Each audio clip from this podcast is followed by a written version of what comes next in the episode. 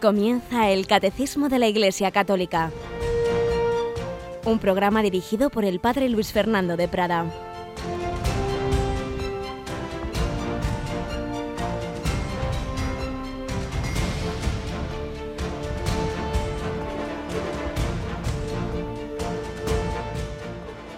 Alabados sean Jesús y María. Muy buenos días, querida familia de Radio María. Aquí comenzamos este jueves 27 de noviembre, que estamos mirando especialmente a María Inmaculada, no solo porque ya muy pronto vamos a comenzar la preparación, la novena a la gran solemnidad de la Inmaculada, sino porque la propia Virgen María preparó esa fiesta suya con esta manifestación que tuvo a Santa Catalina Labouré, dándole la medalla milagrosa que hoy recordamos, que hoy celebramos y que hoy va a estar especialmente presente en Radio María, ¿verdad, Yolanda? Buenos días, Yoli. Muy buenos días, padre. Pues sí, porque como hemos dicho hace un muy poquito, a las 7 de la tarde vamos a retransmitir la Santa Misa desde la Basílica de la Milagrosa aquí en Madrid.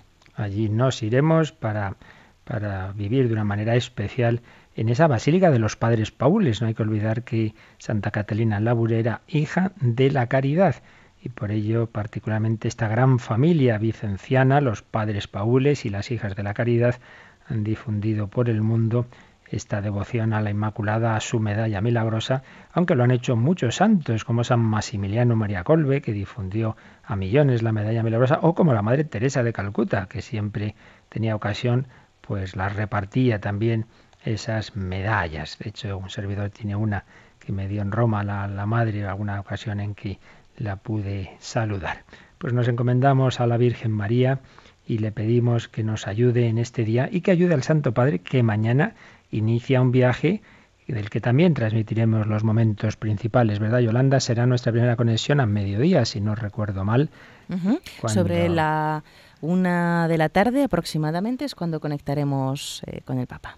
Sí, un poquito más tarde, quiero recordar pues seguiremos esos momentos principales así que a encomendar al Santo Padre. Y se nos va terminando el mes de noviembre, vamos a comenzar enseguida el Adviento en este mes de noviembre, en esta primera reflexión, en esta primera sección de nuestro programa hemos estado trayendo diversas muertes, la vida y la muerte desde, desde la concepción, eh, por desgracia, tantas veces interrumpida en nuestro tiempo por el aborto, hasta la muerte. Hemos traído muchos mártires, pues vamos a hacer una última reflexión hoy de, este mes de noviembre en este programa sobre la distinta manera, tan distinta, de afrontar la muerte cuando se ha vivido con el Señor o cuando, por el contrario, se ha vivido lejos de Él, como es la vida, es la muerte, naturalmente, y por la misericordia divina hay excepciones y puede ocurrir que quien ha vivido mal, como el que llamamos buen ladrón, acabe bien, pero no deja de ser siempre una excepción y un riesgo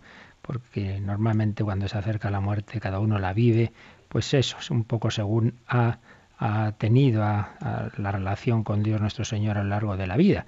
Y si no le ha conocido, pues luego en ese momento no suele uno precisamente dirigirse a Él. Pero en fin, vamos a encomendarnos todos a la Virgen todos los días, que no pase un día sin decirle, ruega por nosotros pecadores, ahora y en la hora de nuestra muerte.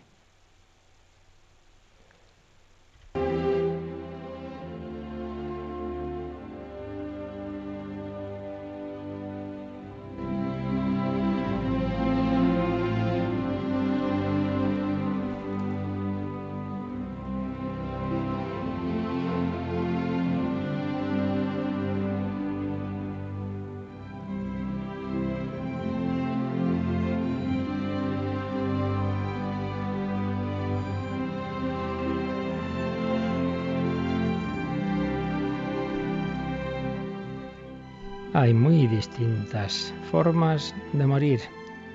De aquel filósofo tan enemigo de la Iglesia, Voltaire, contó la marquesa de Villette en cuya casa murió el filósofo algunos detalles de un fin muy triste.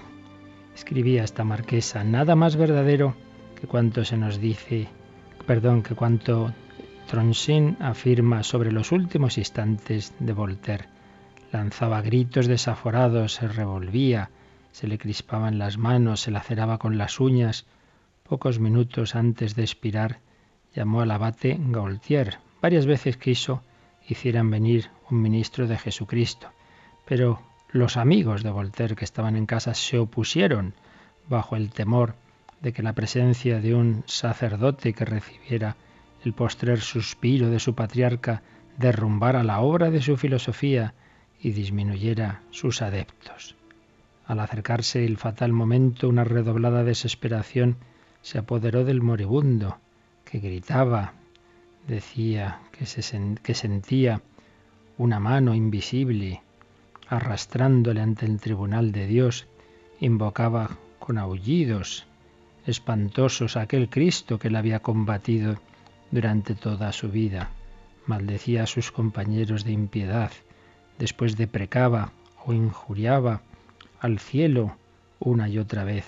Finalmente, para calmar su ardiente sed, se llevó a la boca un vaso de noche, lanzó un último grito y expiró entre la inmundicia y la sangre que le salían de la boca y de las narices. Naturalmente, solo el Señor sabe en su juicio misericordioso lo que había en el alma de este hombre. Quizá ese deseo de que hubiera venido algún sacerdote indicó algo más de lo que se pudo ver externamente, pero desde luego no era una manera de morir en, en paz. Y en cambio tenemos tantos ejemplos de tantos santos que se han acercado a ese momento con gran alegría y cumpliendo lo que Santa Teresa había escrito aquella vida de arriba que es la vida verdadera. Hasta que esta vida muera, no se goza estando viva. Muerte, no me seas esquiva. Viva muriendo primero, que muero porque no muero. Y ya así ya San Pablo decía que para mí la vida es Cristo y una ganancia el morir, una ganancia. Saldría él ganando si moría. San Ignacio de Loyola se derretían lágrimas cada vez que pensaba en la muerte, en cuanto que ésta le iba a abrir las puertas del cielo, iba a poder contemplar ya de una vez definitivamente a su Jesucristo, del cual se había hecho compañero, la compañía de Jesús. Y uno de sus primeros compañeros, San Francisco Javier, moría en aquella isla mirando a la China. Toda su ilusión era poder evangelizar la China y moría sin otro sacerdote al lado, solo con un hermano, pero moría abrazándose al crucifijo y poniendo en el Señor su confianza. En ti, Señor, he puesto mi confianza, no seré confundido eternamente. San Luis Gonzaga moría muy joven, se había contagiado al cuidar a los apestados de Roma. Cuando le comunicaron que se acercaba la muerte, dijo aquel salmo, qué alegría cuando me dijeron, vamos a la casa del Señor. Y ya en los últimos instantes pidió que le rezasen a su lado el Te Deum. Y a un padre que estaba junto a él le dijo, Padre mío, nos vamos, nos vamos con alegría, con alegría. Santa Catalina de Siena sentía una tan grande impaciencia de morir que casi perdía la razón, llamaba a la muerte con palabras tiernas y amorosas. No olvidemos que San, que San Francisco de Asís la llamaba nuestra hermana, la hermana muerte, esa hermana muerte que, tanto él deseaba porque le acercaba al Señor. Así han muerto los santos, así Santa Teresita decía, no muero, entro en la vida, no muero, entro en la vida. Realmente cuando se vive y se sufre con Cristo, también se muere con Jesucristo. Pues vamos a pedir al Señor que todos nosotros vivamos cada día con alegría, con esperanza. Es un día menos hasta encontrarme con el Señor. Que no tengamos tanto miedo a la muerte. Si vivimos con Jesús, será el encuentro definitivo con nuestro amigo, no con un desconocido y además ahí estará la Virgen a la que le habremos dicho todos los días, ruega por nosotros pecadores, ahora y en la hora de nuestra muerte. Amén.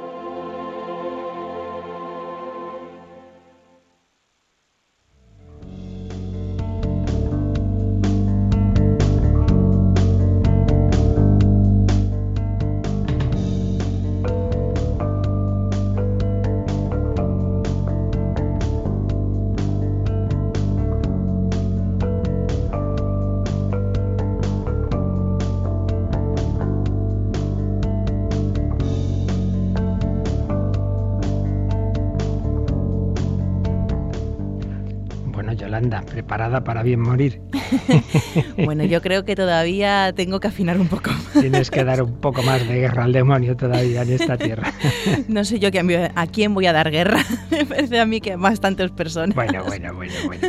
Nada, como dice San Pablo, decía, para mí es una ganancia al morir, pero bueno, si soy necesario aquí, seguiré. Pues yo creo que todavía no seré necesaria, así que bueno, no tengamos demasiada prisa, pero en fin, hay que estar siempre preparados, que nunca sabemos cuando el Señor nos va a llamar. Estamos hechos por Él y para Él, para el encuentro con Él. Y es lo que estamos viendo en el catecismo, que el Dios que nos ha creado es también el Dios que nos va a resucitar y que nuestra vida debe estar polarizada en Él. Nos hiciste, Señor, para ti y nuestro corazón está inquieto hasta que descanse en ti. Inmortal frase tantas veces repetida que el gran converso San Agustín. Pues bien, precisamente en el catecismo se nos va a recordar que estamos hechos para la gloria de Dios, algo que en estos tiempos tan antropocéntricos y soberbios nos puede chocar. El mundo ha sido creado para la gloria de Dios. Es el tercer apartado de la parte que estamos viendo sobre Dios creador. Terminamos ayer la creación obra de la Santísima Trinidad y ahora viene un apartado que se titula así. El mundo ha sido creado para la gloria de Dios. Enseguida lo explicamos, pero primero leemos este primer número, el 293. 293, queridos amigos, si tenéis ahí el catecismo, vamos a por él. Es una verdad fundamental que la escritura y la tradición no cesan de enseñar y de celebrar. El mundo ha sido creado para la gloria de Dios. Dios ha creado todas las cosas, explica San Buenaventura.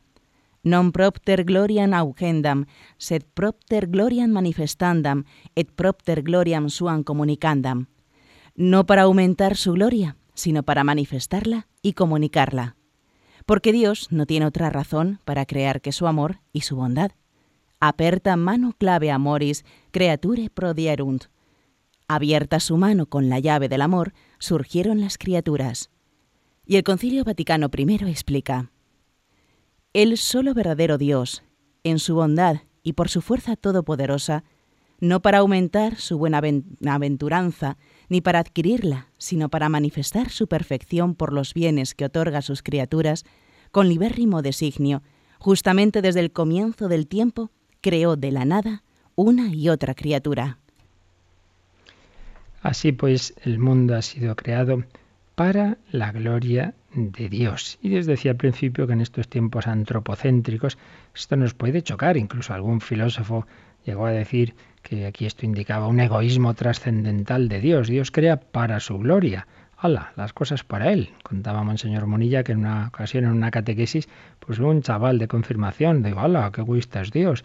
También un poco explicando estas cosas, claro. Y es que no nos damos cuenta. El egoísmo cuando uno prefiere un bien parcial, un bien propio, por encima de un bien común, de un bien de otros. Pero es que, claro, el verdadero amor es amar en lo que son los verdaderos bienes. Tanto mayor es un bien, tanto más digno de ser amado. Pero ¿cuál es el bien supremo? El bien infinito, Dios. Dios no puede por menos de amar el bien infinito, que es el mismo.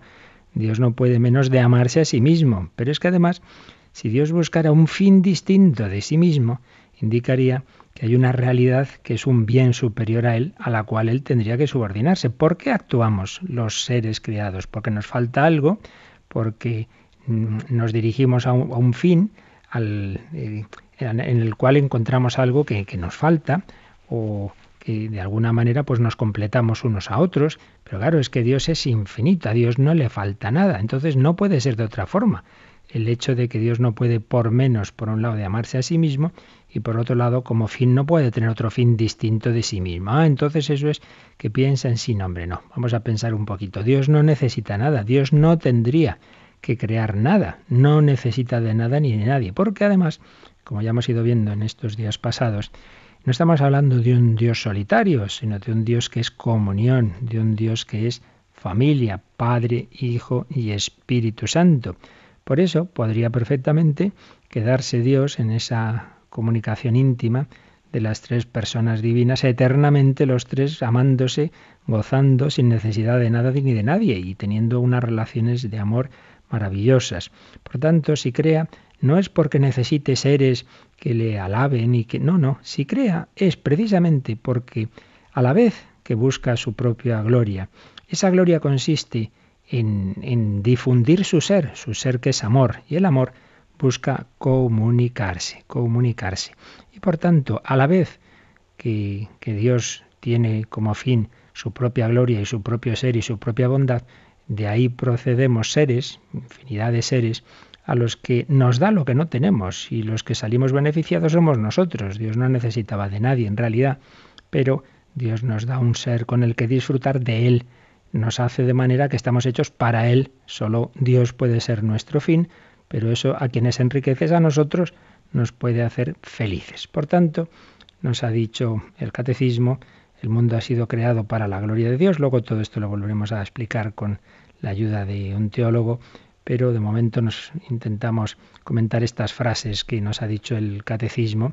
Eh, nos ha citado a San Buenaventura, una frase en latín que viene aquí traducida, no para aumentar su gloria, sino para manifestarla y comunicarla. Dios crea para manifestar su gloria, para manifestar su ser, para comunicarlo, para comunicar su verdad, su bondad y su belleza. Esa es la creación. Dios nos da, Dios nos comunica su ser, porque Dios no tiene otra razón para crear que su amor y su bondad. Y aquí la segunda frase que nos ha leído antes Yolanda es una frase de Santo Tomás de Aquino, una frase preciosa, abierta su mano con la llave del amor, surgieron las criaturas, porque han surgido las criaturas, porque ha surgido el mundo, porque Dios, que no necesitaba de nadie, sin embargo quiso comunicar su ser, su amor, su gloria, abierta su mano con la llave del amor. Y el Vaticano I resumía toda esta enseñanza de siglos de la tradición de la Iglesia diciendo que, Dios no creó eh, para aumentar su bienaventuranza, no, no es más feliz porque nos haya creado, ni para adquirir más perfección, Dios es infinitamente perfecto, sino para manifestarla, manifestarla por los bienes que otorga a las criaturas, pues como hemos ido viendo, cada criatura es un reflejo de bondad, un reflejo de belleza, un pequeño reflejo de la fuente infinita del ser, de la verdad, de la bondad y de la belleza. ¿Y qué tenemos que hacer nosotros en consecuencia? Glorificar a Dios, glorificar a Dios. Y entre las formas de glorificarlo, la principal que tenemos es, la, es el culto divino a través de la Santa Misa. Por eso uno de los números marginales que se nos cita aquí Yolanda es el 1361. Así que vamos a ver qué nos dice este 1361, por favor. La Eucaristía es también el sacrificio de alabanza por medio del cual la Iglesia canta la gloria de Dios en nombre de toda la creación. Este sacrificio de alabanza solo es posible a través de Cristo. Él une los fieles a su persona, a su alabanza y a su intercesión, de manera que el sacrificio de alabanza al Padre es ofrecido por Cristo y con Cristo para ser aceptado en Él. Por Cristo, con Él y en Él, a ti Dios Padre Omnipotente, todo honor y toda gloria. En esa glorificación en la unidad del Espíritu Santo, por Cristo con Él y en Él, queremos dar todo honor y toda gloria, vivir para la gloria de Dios, a la mayor gloria de Dios, que decía San Ignacio. Qué mejor manera de glorificar a Dios, de adorarle, de darle gracias por habernos dado el ser, por habernos dado la capacidad de disfrutar de Él, que la Santa Misa. Enseguida, repito, volveremos a profundizar en esto, pero vamos a leer el segundo número que trata de este mismo tema, en este apartado del mundo ha sido creado para la gloria de Dios. Vamos a leer el 294. La gloria de Dios consiste en que se realice esta manifestación y esta comunicación de su bondad para las cuales el mundo ha sido creado. Hacer de nosotros hijos adoptivos por medio de Jesucristo, según el beneplácito de su voluntad, para alabanza de la gloria de su gracia. Porque la gloria de Dios es que el hombre viva, y la vida del hombre es la visión de Dios. Si ya la revelación de Dios por la creación procuró la vida a todos los seres que viven en la tierra, cuánto más la manifestación del Padre por el Verbo procurará la vida a los que ven a Dios. El fin último de la creación es que Dios, creador de todos los seres, se haga por fin todo en todas las cosas, procurando al mismo tiempo su gloria y nuestra felicidad. Aquí está la clave, esta última frase que es del Concilio Vaticano II, el decreto sobre las misiones agentes, pues nos da el sentido último, el fin último de la creación. el fin último de la creación es que Dios, creador de todos los seres, el que está en el principio, esté también al final. Que Dios, creador de todos los seres, se haga por fin todo en todas las cosas. Expresión de San Pablo en 1 Corintios 15, 28. Procurando al mismo tiempo su gloria y nuestra felicidad. No puede, repetimos, dejar de procurar su gloria porque Dios tiene que amar el bien y el bien supremo infinito es el mismo. Su gloria es su ser. Dios no puede por menos de amar su propio ser, su propia verdad, su propia bondad, no puede por menos de amarse, pero nos ha hecho, nos ha creado de tal manera que precisamente amarse a sí mismo es darnos la vida, es darnos el ser, es darnos la felicidad. Por ello, a la vez que Dios no busca un fin externo así, sino su propio ser, busca el bien y, el, y la felicidad de sus hijos, eh, que reflejamos su ser, que reflejamos una, de una manera pequeña pero real sus perfecciones infinitas. Por eso, la gloria de Dios consiste en que se realice esta manifestación y esa comunicación de su bondad, pues Dios que en sí mismo tiene la suprema perfección, reparte esa perfección y nos encontramos un reflejo de la perfección de Dios en la naturaleza, en esa puesta de sol, en ese bosque, en esa cascada, en esa persona humana, nos encontramos un reflejo de su bondad en el amor de esta madre, en el, amor heroico de ese mártir, en ese misionero que da la vida por personas a las que no conoce, ha ido de su tierra a ese país lejano, como el Hijo de Dios bajó del cielo a la tierra, es un reflejo de la bondad de Dios. Y todo ello es para meternos ahí en esa familia eterna de la Santísima Trinidad, ha citado el Catecismo a San Pablo en Efesios 1, 5, 6. El plan de Dios es hacernos hijos adoptivos por medio de Jesucristo para alabanza de la gloria de su gracia. Efesios 6, para alabanza de la gloria de su gracia. Una expresión que fue lema de Isabel de la Trinidad, monja carmelita, santa mujer, una de tantas santas carmelitas. Y sobre todo, la clave está en una famosísima expresión de San Ireneo, uno de los primeros padres de la Iglesia, que aquí el catecismo nos ha citado, porque la gloria de Dios es el hombre vivo, es que el hombre viva. O sea, la gloria de Dios es precisamente darnos la vida. La gloria de Dios es el hombre vivo y la vida del hombre es la visión de Dios. Muchas veces se cita solo la primera parte de la frase. La gloria de Dios es que el hombre viva, como insistiendo, lo importante es, es es ayudar al hombre. Pues sí, sí, pero a su vez la vida del hombre es la visión de Dios. Lo mejor que puedes dar al hombre no es simplemente lo material, sino que se acerque a Dios, porque el hombre va a encontrar su plenitud, su vida en la unión con Dios, en la visión de Dios. Todo está unido, estamos bien hechos. La gloria de Dios es a la vez la felicidad del hombre. Y la felicidad del hombre es glorificar a Dios, es unirse con Dios. La gloria de Dios es el hombre vivo y la vida del hombre es la visión de Dios. Por eso si hacemos bien nuestra relación con Dios, eso va a implicar que también tendremos bien nuestra relación con los hombres. Por eso los dos mandamientos están unidos. Amarás al Señor tu Dios con todo tu corazón sobre todas las cosas y al prójimo como a ti mismo. Si amamos a Dios, amemos también al hermano. El segundo es semejante al primero, pero viceversa. No hay verdadero amor al hombre si no vemos en él a ese Hijo de Dios, porque si no, ¿qué es el hombre?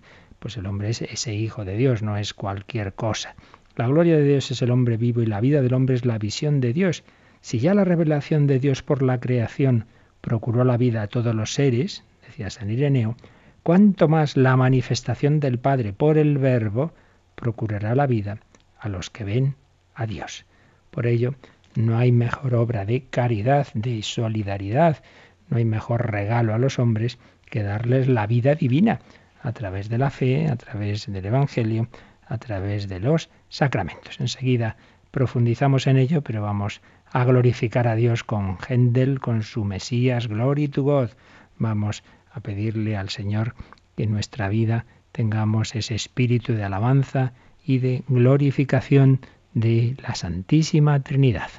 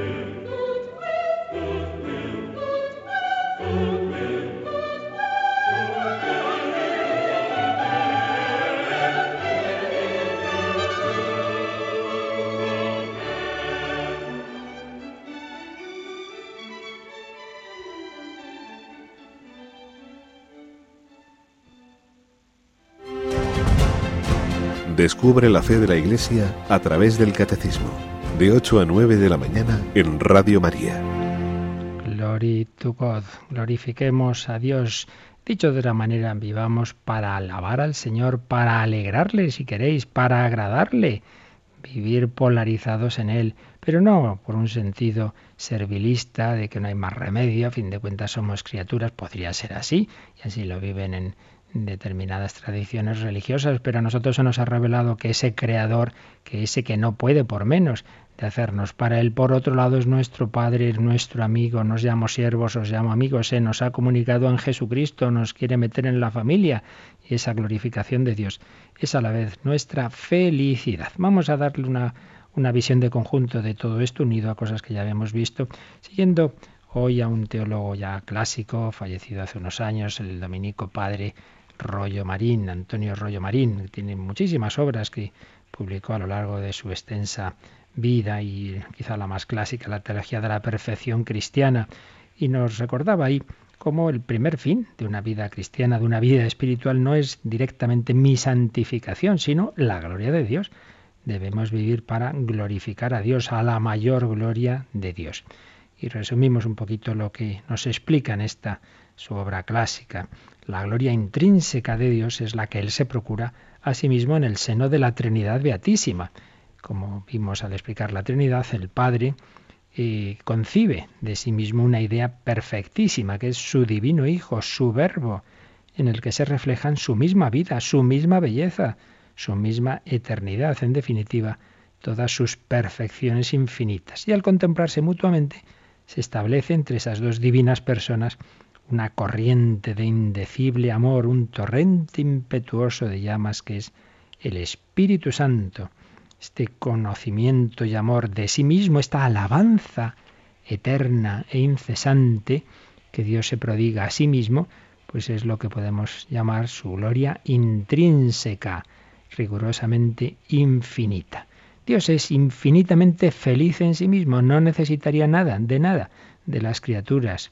Pero Dios es amor y el amor es comunicativo. El gran filósofo Platón ya lo había dicho, el, el bien es comunicativo de, de sí mismo. Pues bien, si Dios es el bien infinito, era esperable, aunque no tenía por qué ser así. La creación no es necesaria y siempre libertad.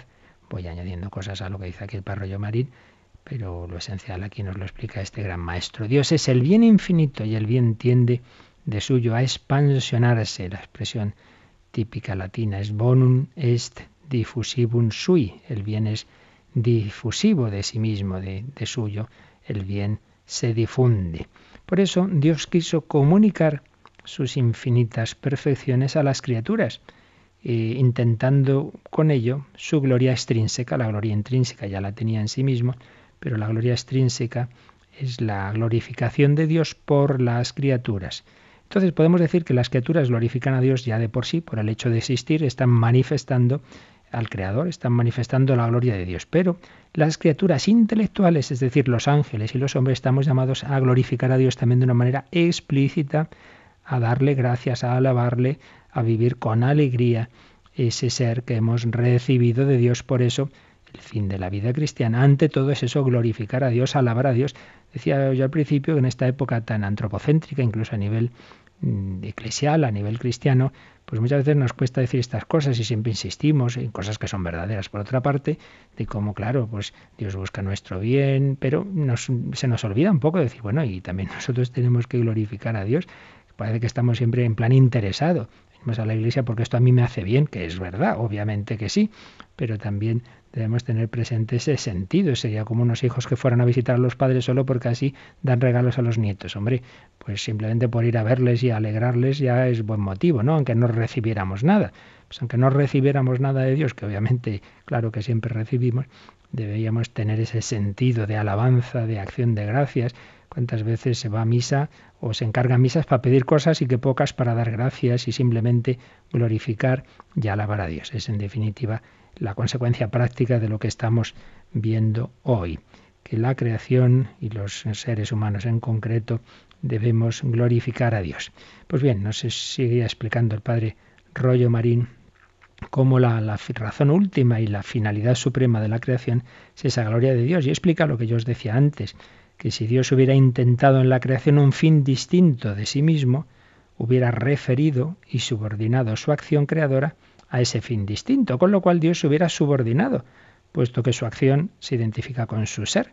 Si su acción se dirige a un fin que no es Él, quiere decir que también su ser se dirige a un fin, a un ser que no es Él, y entonces resultaría que ese fin estaría por encima de Dios, o sea que Dios no sería Dios.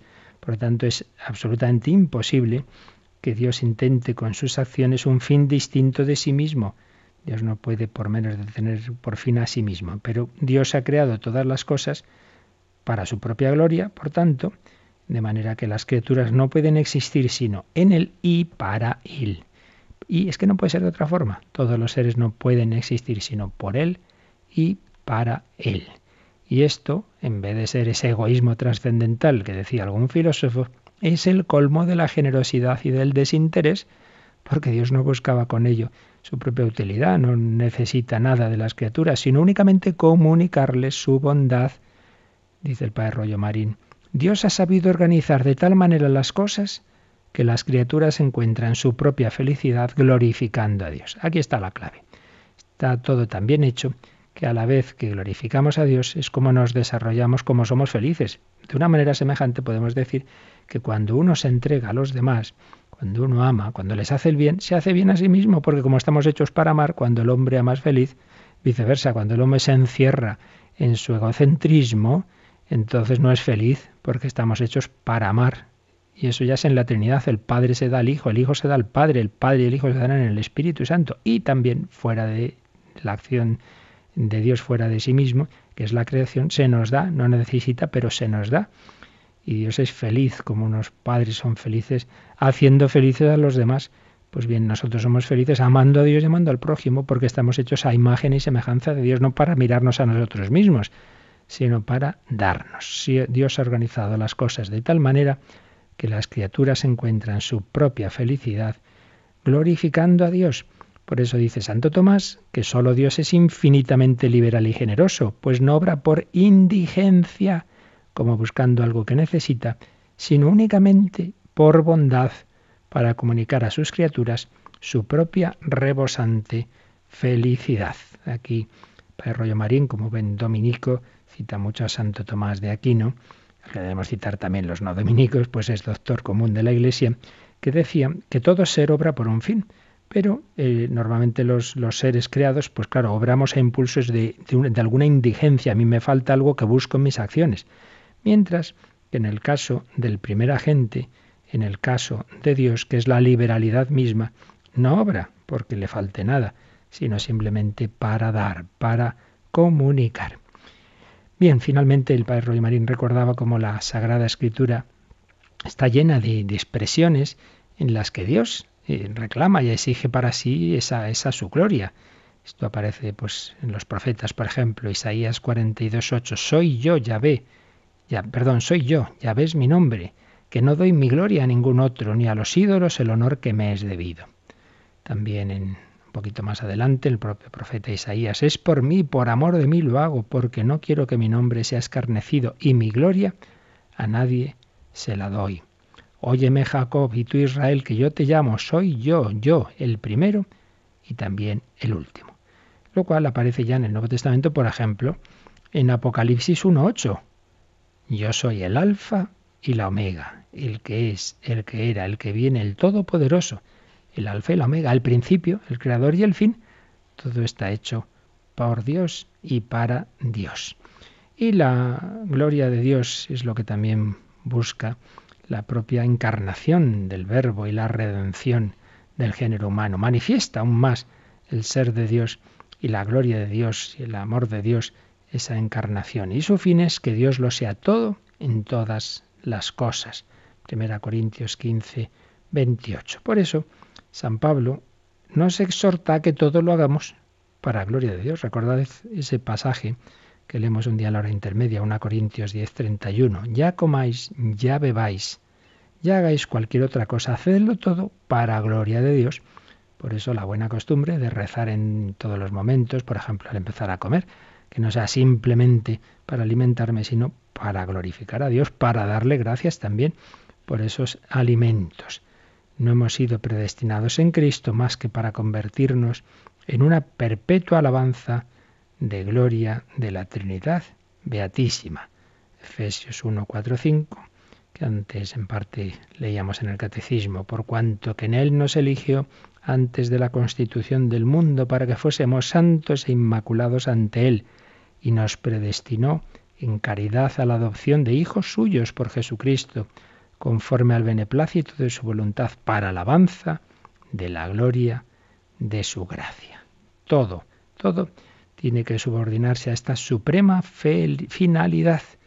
Y el alma misma, como os decía antes, no ha de procurar ante todo su salvación y santificación. Eso lo primero. Bueno, no. En tanto en cuanto eso glorifica a Dios. Tú busca la gloria de Dios. Tú busca agradar a Dios. Tú busca extender su reino. Naturalmente eso se hace santificándose y al hacer eso precisamente nos santificamos, crecemos en el amor. Pero psicológicamente, que no sea nuestra primera preocupación, mi bien, aunque sea un bien espiritual, no, no, no. Mi primera preocupación es agradar al Señor, alegrarle, glorificarle, hacer las cosas porque Dios las quiere. Parece que, que es lo mismo, pero no, no, psicológicamente es distinto. Cuando uno se obsesiona mucho con su propio bien espiritual, y tenemos ese peligro, que bajo capa espiritual volver a un cierto egoísmo, venga a mirarme a mí mismo, un narcisismo, yo, yo, yo, estoy bien, estoy mal, este, tendré amor de Dios, no tendré, mira tú, busca la gloria de Dios, lo que el Señor les ha dicho a más de un santo, tú ocúpate de mí, de mis cosas, que yo me ocuparé yo de ti, de las tuyas. Tú busca glorificar a Dios, tú busca agradar a Dios. Por eso podemos decir que el, fin de nuestra vida cristiana podemos expresarlo en esta expresión, agradar, lo que más agrade a Cristo, agradar a Cristo. Y así, ya sé que así me santificaré y seré feliz. Pero eso segundo como consecuencia. Tú no te preocupes tanto de ti mismo, ni siquiera de tu alma, que eso ya se ocupa el Señor, y tú ocúpate de glorificarle, de alabarle, de extender su reino, de que otros le conozcan. Glorificar a Dios. Y con ese gran lema de San Ignacio de Loyola, haz mayor en Dei gloria, a la mayor gloria de Dios. Hacedlo todo para gloria de Dios, hemos leído en San Pablo. Así que que nuestra vida también psicológicamente, no solo ontológicamente, no solo en nuestro ser, sino también en nuestra psicología, en nuestro pensamiento, en nuestros deseos, ante todo busquen esa glorificación de Dios. ¿Qué dice el principio y fundamento de San Ignacio? El hombre es creado para alabar, hacer reverencia y servir a Dios. Repito que en nuestros tiempos antropocéntricos esto nos suena raro, porque todo es ala para el hombre, para el hombre, pero hombre, que es que el hombre está hecho para Dios, para la gloria de Dios. Esto lo manifiesta muy especialmente la vida contemplativa. Por eso también nos cuesta entender la vida contemplativa en nuestro tiempo. Claro, entendemos a los que se dedican a los pobres, a los enfermos, pero claro, los monjes, las monjas ahí rezando. Pero ¿qué hay más importante que esa alabanza divina, que esa glorificación de Dios,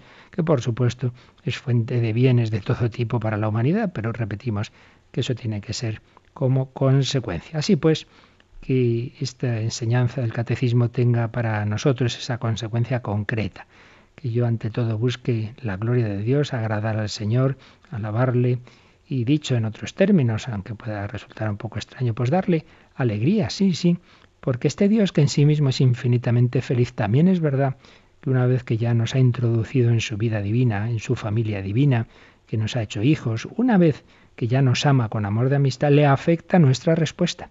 Esto nunca hubiéramos llegado a ello si no fuera por la revelación, pero ya lo tenemos bien claro en el Evangelio. Cuando Jesús dice, mayor alegría habrá en el cielo por un pecador que se convierte, decir mayor alegría habrá en el cielo quiere decir mayor alegría en el corazón de Dios. O sea que somos capaces de alegrar a Dios. Pues misteriosamente sí. No sabemos esto cómo se conjuga con todo lo que sabemos de un Dios infinitamente feliz, pero el dato está ahí. Por tanto, que tu ideal en la vida sea alegrar al Señor, dar alegrías al Padre, dar alegrías a Jesucristo, el buen pastor, al Espíritu Santo. Fijaos que dice San Pablo, no contristéis al Espíritu Santo. Podemos disgustar al Espíritu Santo, podemos disgustar al Señor, misteriosamente sí. Una vez que ya nos ha amado con amor de amistad, cuando amas a alguien con amor de amistad, te afecta su respuesta. Claro, si uno por ahí que yo ni conozco ni nada, me dicen que está metiéndose conmigo, pues vale, allá él. Pero claro, si lo hace mi hijo, mi, mi, mi, esposo, mi esposa, me duele mucho, porque le quiero. Pues una vez que Dios nos ama con amor de amistad, misteriosamente le afecta nuestra respuesta. Así pues, que mi vida sea un gozo para el corazón de Dios, que yo busque alabar al Señor. La gran beata, o no me recuerdo si ya está canonizada, Sor Isabel de la Trinidad, era el lema de su vida, toda esta glorificación de Dios, y decía, en el cielo de mi alma la gloria del Eterno, nada más que la gloria del Eterno. Y San Juan de la Cruz, cuando hace ese dibujo de la montaña del amor, la montaña del Monte Carmelo, pone arriba, pone esta frase, solo mora en este monte la honra y gloria de Dios. Solo mora en este monte la honra y gloria de Dios. Pues vamos de nuevo a pedir al Señor que nos ayude a bendecirlo. Si antes lo hacíamos con la ayuda de Händel, vamos a hacerlo ahora con la del maestro de la Capilla Vaticana Frisina. Bendecir al Señor todas sus criaturas. Benedice el Signore. Bendice al Señor, alma mía, bendice al Señor, creación en toda. Glorificar al Señor.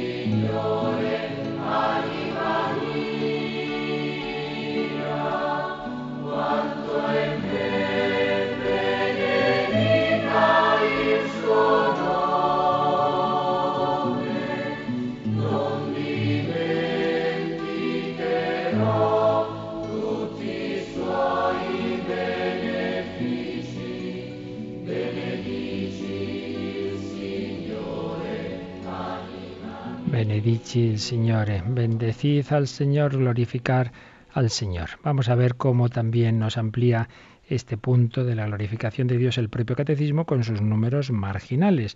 Vamos al 2809, que está ya en la parte de la oración, en la parte de la explicación del Padre Nuestro. No hay que olvidar, no hay que olvidar, queridos amigos, que hay una petición del Padre nuestro que decimos santificado sea tu nombre, que va en esta línea. Y fijaos, volvemos a lo de antes. Lo primero que hacemos en el Padre nuestro no es pedir lo que yo necesito. Danos hoy nuestro pan, perdón. Lo hacemos, pero primero pedimos otra cosa. Santificado sea tu nombre, glorificado sea tu nombre. Leemos 2809, Yolanda. La santidad de Dios Es el hogar inaccesible de su misterio eterno. Lo que se manifiesta de él en la creación y en la historia, la Escritura lo llama gloria, la erradicación de su majestad. Al crear al hombre a su imagen y semejanza, Dios lo corona de gloria, pero al pecar, el hombre queda privado de la gloria de Dios. A partir de entonces Dios manifestará su santidad, revelando y dando su nombre para restituir al hombre a la imagen de su Creador. Qué número tan bonito este 2809. Por eso todo lo que hemos dicho hoy, ponerlo en el Padre nuestro, santificado sea tu nombre. Es decir, que el hombre glorifique a Dios con su vida. Para ello necesitamos tener en nosotros la vida de Dios. Se, se manifiesta ese ser de Dios en mi alma por su gracia. La gracia es la participación en la vida divina. Y con esa gracia, mi ser, mi entendimiento, mi voluntad, mi lengua, mis palabras pueden glorificar a Dios, pueden dar gloria a Dios. Puedo ser alabanza de su gloria. Santificado sea tu nombre. Y 1992, 1992 nos va a hablar también de, de cómo podemos glorificar a Dios por la gracia que Cristo nos ha concedido. Lo leemos, Yolanda. La justificación nos fue merecida por la pasión de Cristo, que se ofreció en la cruz como hostia viva, santa y agradable a Dios, y cuya sangre vino a ser instrumento de propiciación por los pecados de todos los hombres. La justificación es concedida por el bautismo, sacramento de la fe, nos asemeja a la justicia de Dios que nos hace interiormente justos por el poder de su misericordia. Tiene por fin la gloria de Dios y de Cristo y el don de la vida eterna. Tiene por fin la gloria de Dios y de Cristo y el don de la vida eterna. Esa gracia, esa justificación que hemos recibido, pues nos lleva, nos debe llevar a esa glorificación de Dios. Por eso el que se convierte, el que recibe la gracia, enseguida tiene ese sentimiento de acción de gracias, de alabanza, de acudir a ese Señor que nos hace felices precisamente en su glorificación. Todo está bien encajado en el plan de Dios cuando el hombre glorifica a Dios para el que está hecho, a la vez es feliz. Santificado sea tu nombre. Pues que este sea el programa de, nuestra vida, este sea nuestro deseo hoy, Señor, que yo no me centre tanto en mí, que no esté obsesionado con mí, ni siquiera con, conmigo, ni siquiera con mi situación espiritual, sino con darte gloria a ti como la Virgen María. Proclama mi alma la grandeza del Señor. Se alegra mi espíritu en Dios, en Dios, no en mí mismo. Pues así se lo pedimos a la Virgen y lo meditamos un momentito más y aprovecháis si queréis estos minutos para vuestras consultas. Participa en el programa con tus preguntas y dudas. Llama al 91 153 8550. También puedes hacerlo escribiendo al mail catecismo arroba radiomaria.es. Catecismo arroba radiomaria.es.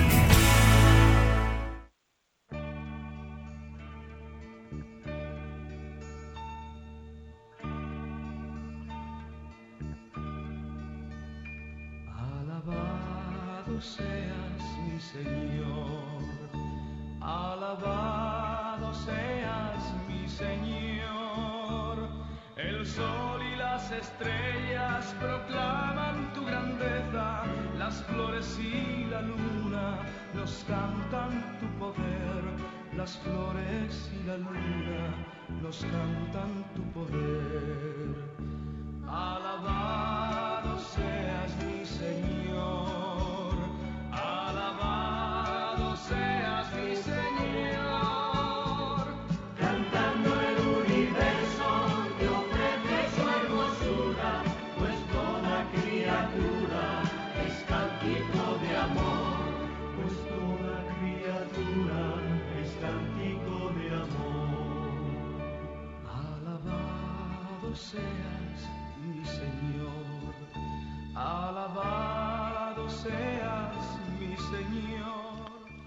seas mi Señor, como alaba Dios Isabel. Ayer comparábamos la creación de la nada con la recreación que Dios hace cuando nos perdona, concretamente a través del sacramento de la penitencia. Y nos escribía Isabel desde Madrid, hoy me ha hecho llorar he recordado la primera vez que me confesé siendo adulta.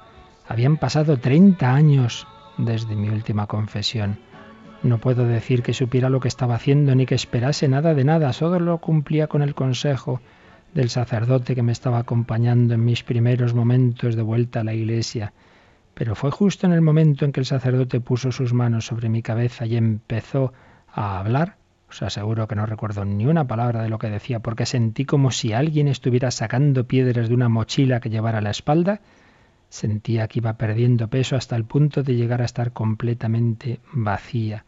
Pensé que si el sacerdote quitaba su mano de mi cabeza saldría volando como un globo. En ese exacto momento empecé a escucharle y solo le quedaba por decir, vete en paz, tus pecados están ahora en la cruz. No entendí entonces lo que quería decir, pero empecé a llorar, porque sentí que era cierto y que todo lo que me pesaba dentro ya no estaba.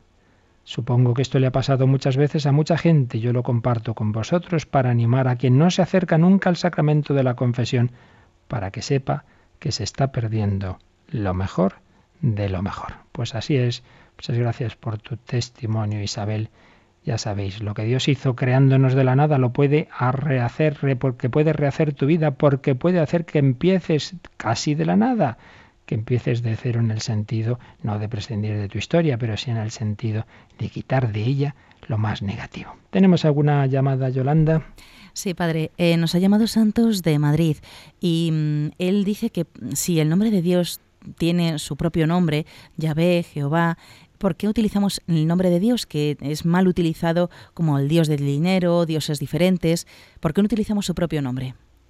No, sé si he entendido. A ver, repíteme. Sí, en vez de llamarle llave Jehová, ¿por qué decimos Dios cuando es una palabra mal utilizada como Dios del dinero, mm, Dios del sol, Dios de... Y nosotros decimos Dios en lugar de decir llave o Jehová. Bueno, pero es que por el hecho de que una palabra se use mal, no tenemos por qué prescindir de su buen uso. Sería algo así como, como hoy se usa tan mal la palabra amor, se ha acabado el amor, hacer el amor, entonces ya no volvemos a decir que Dios es amor, mire usted qué le vamos a hacer, tendremos que explicar bien, bien las palabras, ¿no? Entonces el hecho de que se aplique, es decir, para algunas, muchas personas, eh, lo que realmente es Dios, el centro de la vida, para muchas personas es el dinero, es no sé qué, pues sí, ¿qué le vamos a hacer? Mal, pues, pues, pues, pues si lo hacen así mal está, pero ya por eso prescindir de Dios y luego aparte de que, ojo, ¿eh? que en la Sagrada Escritura aparecen muchos nombres de Dios. Por cierto, Jehová es una transliteración bastante equivocada de Yahvé, porque el, origen de esto está en que los hebreos escribían las consonantes sin vocales. Entonces, al poner las vocales, algunos las han puesto de esa manera que suena Jehová, y ojo, ¿eh? que eso es una versión muy, muy discutible, como sabemos usan eh, un determinado grupo llamado los testigos de Jehová, ¿no?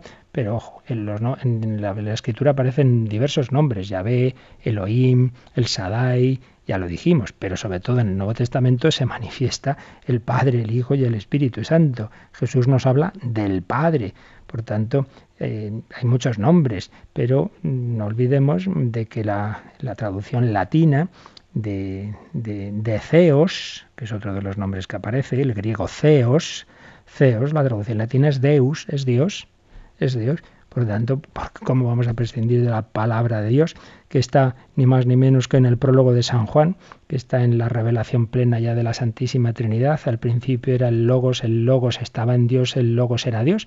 Y ahí para decir Dios, y lo mismo en San Pablo, se usa la palabra griega Zeus. El Nuevo Testamento está escrito en griego, allá aparece Zeus, y Zeus se traduce por Deus, es lo mismo en la versión latina del griego. Por tanto, en todos estos casos lo que tenemos que hacer es explicar las palabras, explicar los términos, pero no tenemos por qué dejar de usarlos por el hecho de que el mundo los use luego mal y los use para otras cosas. Así pues, santificado sea tu nombre, glorifiquemos a Dios, glorifiquemos a Dios, hablemos bien de Él, pero sobre todo glorifiquémosle con toda nuestra vida. Bueno, pues os recuerdo que mañana tendremos el Catecismo de la Iglesia Católica parte cuarta, la oración, que a mediodía tendremos conexión con Turquía. Vamos a seguir los momentos principales del viaje del Santo Padre a Turquía. Y el sábado, en esta hora de 8 a 9, ya sabéis que tenemos ahí programas o conferencias que completan lo que, lo que aquí vamos viendo nosotros. Pues precisamente el Pair Aburu nos va a hablar de la espiritualidad de la creación, lo que estamos viendo sobre Dios creador tenemos que llevarlo a la vida. De eso nos va a hablar el sábado de 8 a 9. No os lo perdáis porque este gran maestro, que lo fue mío de teología espiritual, nos va a explicar las implicaciones concretas, prácticas, espirituales de estos principios de fe que nos va diciendo el catecismo. Dios es nuestro Padre, Dios es nuestro Creador y es nuestro Señor que nos ama, que nos bendice. Esta Santísima Trinidad nos da ahora su gracia para vivir este día en su presencia. La bendición de Dios Todopoderoso, Padre, Hijo y Espíritu Santo, descienda sobre vosotros. Que paséis un feliz día con Jesús y María.